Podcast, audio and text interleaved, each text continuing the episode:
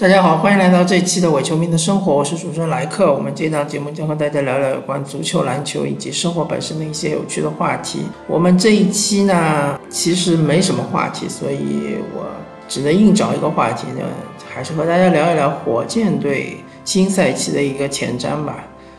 火箭队现在的配置情况大家都已经清楚了，主要的轮换队员还是后场是哈登和威少。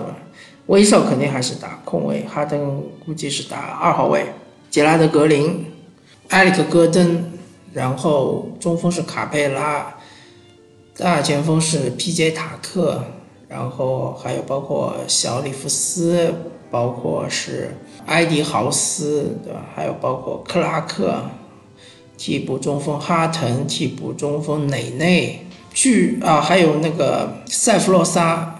据说是有可能会签下巴莫特，现在还在观望中。那么以这样一套轮换阵容来看，确实是在某一些地方是有重大缺陷的。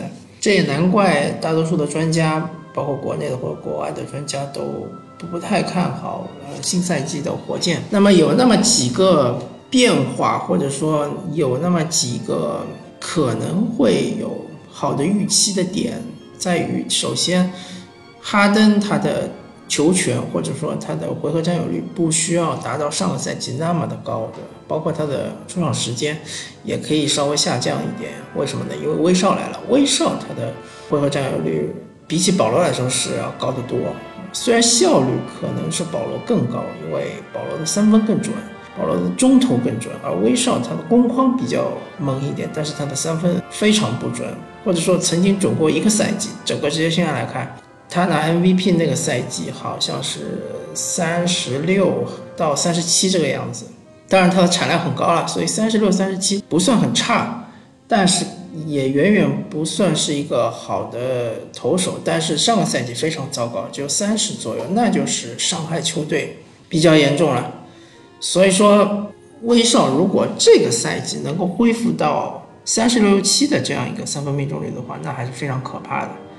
那么哈登他就可以交出一部分的球权，在进攻端某些时候他可以保存一部分的体力。他这个体力保存并不是说像詹姆斯这样，他的体力保持有可能是因为他一场比赛要上四十几分钟，甚至于要打满全场。啊，哈登肯定不需要达到这个程度，对吧？而且他体力的保存也不是说为了防守端更积极啊。我觉得哈登的防守也就那么回事儿，可以顶低位。但是他的，他顶低位的时候，他的护框不行，他的抢断很厉害，他的盖帽也很厉害，但他的盖帽和普通意义上大家所认知的盖帽不太一样。比如说，我随便举个中锋，像怀特塞德这样的盖帽，大白边这样的盖帽，他是跳起来直接把你的球扇出去，对吧？哈登的盖帽是在你起球的那一瞬间，把你球。从腰部拿起来那一瞬间，他啪一下把你切掉，然后这个球在 NBA 的统计中算作盖帽，不算断球，算盖帽。哈登的这种就是在您头上盖帽，一般情况下是外线盖帽比较多。我上个赛季见过那么几次，就是有一些头铁的球员没有用自己的脚步晃过哈登，而是直接像顶着他的。头的话，那确实是有时候会被哈登盖帽，但大多数情况下的内线，特别是内线队员，什么大前锋啊、中锋啊，单打哈登的时候，一般都是转身的时候被他一一一记下手切掉，这种情况的盖帽会比较多一点。那么他可以顶大前锋，甚至也可以顶中锋，对吧？但是恩比德他肯定顶不了，约基奇他肯定也顶不了啊，戈贝尔可能还稍微好好顶一顶。他可以在个别情况下顶中锋，大多数情况下可以顶一顶大前锋，但是他的协防很差，他确实不是个内线防守队员，所以他的护框、他的协防确实是不行。但是为了隐藏他在对于外线防守的这种注意力不集中，那么只能让他顶内线，那确实没办法。但是他在内线，就是他的防守端不太可能就是。再上升到一个更高的等级，或者说一个更高的层次，他不太可能成为一个精英防守队员。甚至于，我觉得他在侧翼，如果他是算侧翼的话，就是得分后卫或者小前锋的话，他在侧翼也很难达到一个平均水平的防守队员。他的后场篮板还可以。那所以说，我说这么多的意思就是说，哈登在进攻端的节省的体力，可能可以作为他最后阶段的那致命一击的时候，最后积蓄他的体能，对吧？最后能够需要得分的时候，连得个五六分，对吧？或者连续投中两个三分球、三个三分球，那么威少的作用就已经体现出来了。威少可以分担哈登的球权，可以分担哈登的组织任务。威少的突破分球也很厉害，威少的传球的功底也非常的棒，火箭也可以给威少创造一个非常好的突破空间！火箭可以做做到四射手跟威少一起打啊，底线皮杰塔克、埃里克戈登对吧？啊，杰拉德格林在边上，豪斯在在那个四十五度角，杰拉德格林也在四十五度角，那这样威少的话突破空间非常大，但是这样的阵容。他防守就很成问题了。威少对于防守篮板是不少的，很多的，但是我没有看过数据，我不知道他对于整个球队的防守篮板是否有加成，是不是因为亚当斯帮他卡了人了之后，他是捡到了篮板，这也不太好说。那么如果说真的像我想象中那样的话，那其实这套阵容在场上的话，这个进攻篮板会被对方爆，同时呃防守端。最就是最倚仗的只有皮杰塔克一个人了，对吧？皮杰塔克身高也就一米一米九十八这个样子，虽然臂展很长，但是真的你说内线完全依靠他的话，火箭这个防守是很难维持。这就需要所有的队员，外线队员都要更加积极，埃里克戈登啊，包括像是威少本身，包括像是。杰拉德·格林、埃迪·豪斯啊，这几个队员都是要注意力非常集中，然后呃纪律性非常好，在防守端。但这正正是威少他欠缺的。威少他就是，特别是盯无人的时候，对吧？特别明显的就是和勇士队打的时候，很容易就把库里漏掉了，或者把汤普森漏掉。当然，汤普森你不漏掉他，他也会强投，对吧？顶着威少投，毕竟威少身高是偏矮的。但是你把库里漏掉了，就很致命了。所以。啊，火箭队下个赛季如果面对无球打得特别好的球队，比如勇士队，比如呃有雷迪克的球队，比如像篮网队这样的球队，可能会非常的吃力，在防守端可能会非常难打。但是好的一面就是说，乐观的看的话，可能进攻端会比上个赛季打得更好，特别是哈登的效率会进一步的提高，但是他球权会下降。那么。还有就是在季后赛，我相信火箭队如果说保持相对健康的话，就是说威少能够达到七十场左右，对吧？埃里克和戈登也能达到七十七十场左右，哈登能够保持基本全全勤的情况下，包括卡佩拉能够打六十场以上，对吧？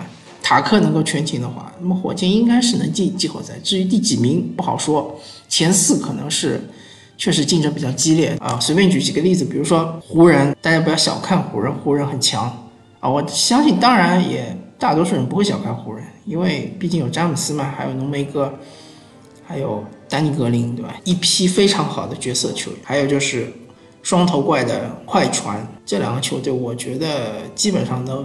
确保前四，还有就是爵士，爵士已经补充了非常多的非常好用的球员。爵士唯一的问题就是他们缺一个超巨。如果说戈贝尔算是超巨的话，那么这个戈贝尔这个超巨分量颇重。康利打了这么多年，我觉得他不是超巨。米切尔还稍微嫩了一点，但爵士我觉得他基本上也锁定了前四的一个席位。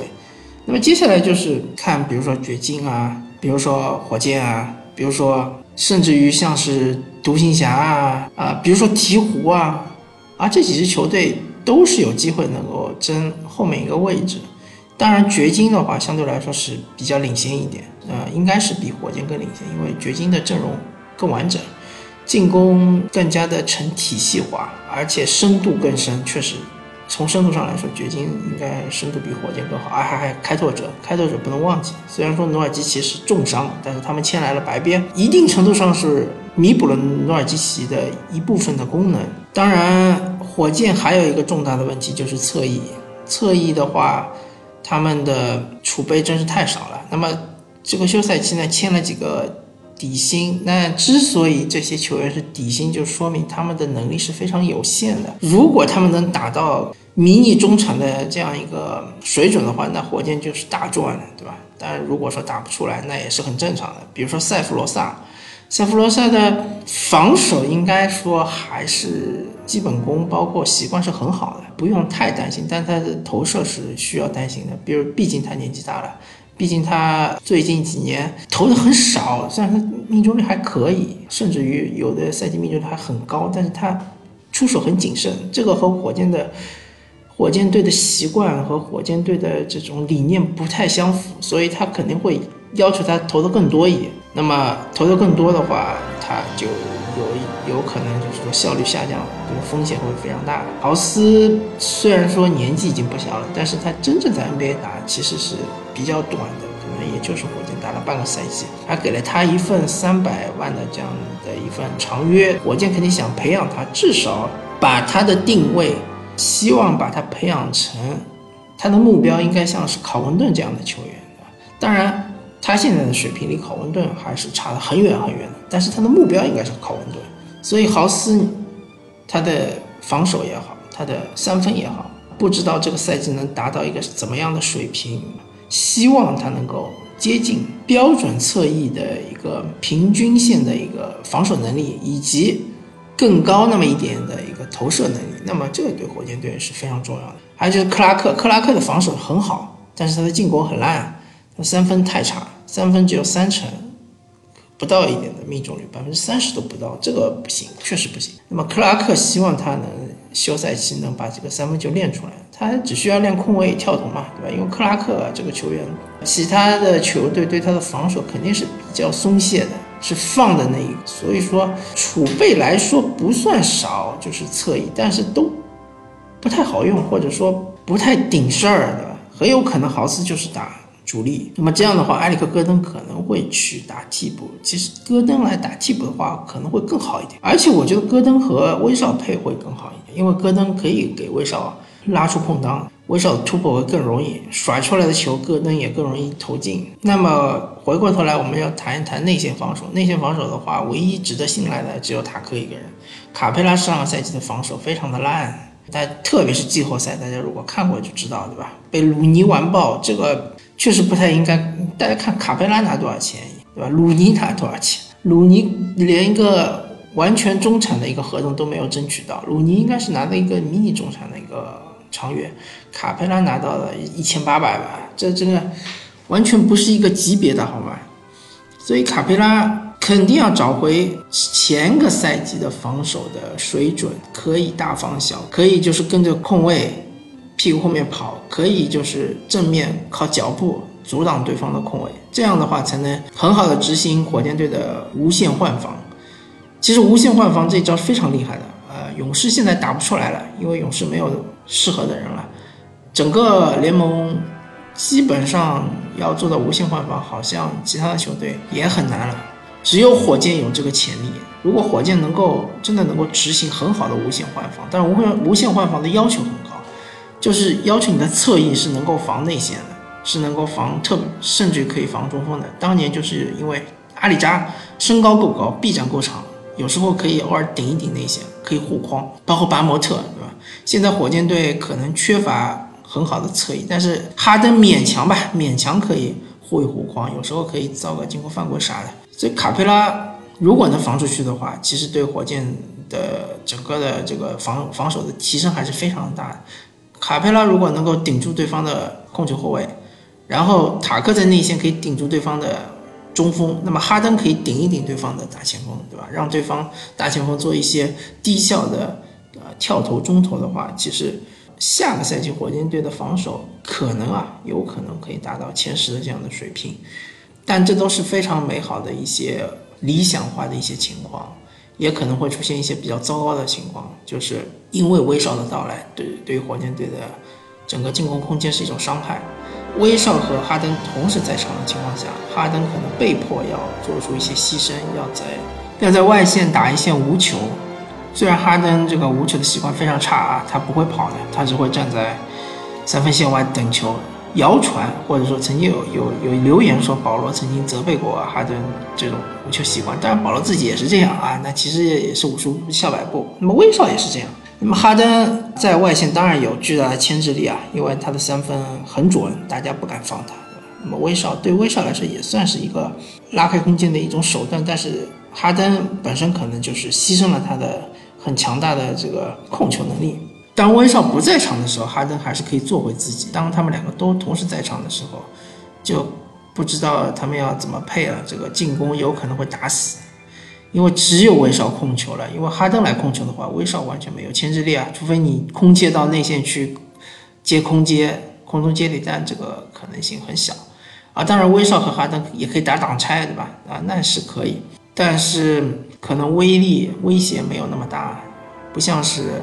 水花挡拆，那确实，这个任何一个人投三分你都吃不消。进攻端可能会出现一些便秘的情况，然后防守端，哈登和威少这两位，如果说不好好防的话，真的就是防守黑洞，完全是各种漏人，对吧？被对方偷后门啊，然后是被对方，比如说呃外线的露出空位三分啊，这这对火箭完全就是灾难。再加上卡佩拉，如果说。真的就是不断的在退步的话，成为一个垃圾合同啊！火箭下个赛季也可能保持健康的情况下，仅仅就是一个季后赛边缘球队，可能就是第七、第八名。当然，对于火箭球迷来说非常的失望，对于整个火箭管理层来说肯定也是非常的失望。他们肯定要想办法再做一些大的动作，对吧？比如说把卡佩拉交易掉啊，把威少也交易掉。